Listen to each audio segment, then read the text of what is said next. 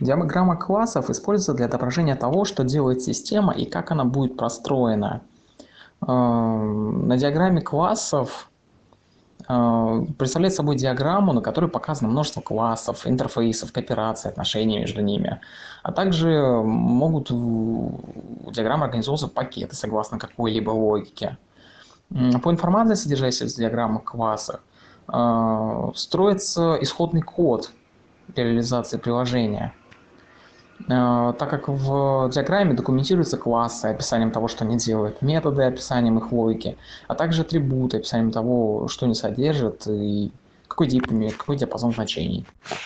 Диаграммы классов э, используются для того, чтобы, во-первых, э, определять абстракции их обязанности, а во-вторых, для того, чтобы создавать кооперации это такое сообщество классов, интерфейсов других элементов, которые обеспечивают определенное какое-то конкретное поведение. А также для того, чтобы, в-третьих, моделировать логическую схему баз данных.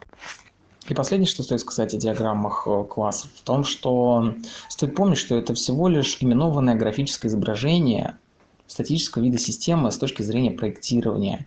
Взято в отрыве от остальных, ни одна диаграмма классов не сможет охватить этот вид целиком.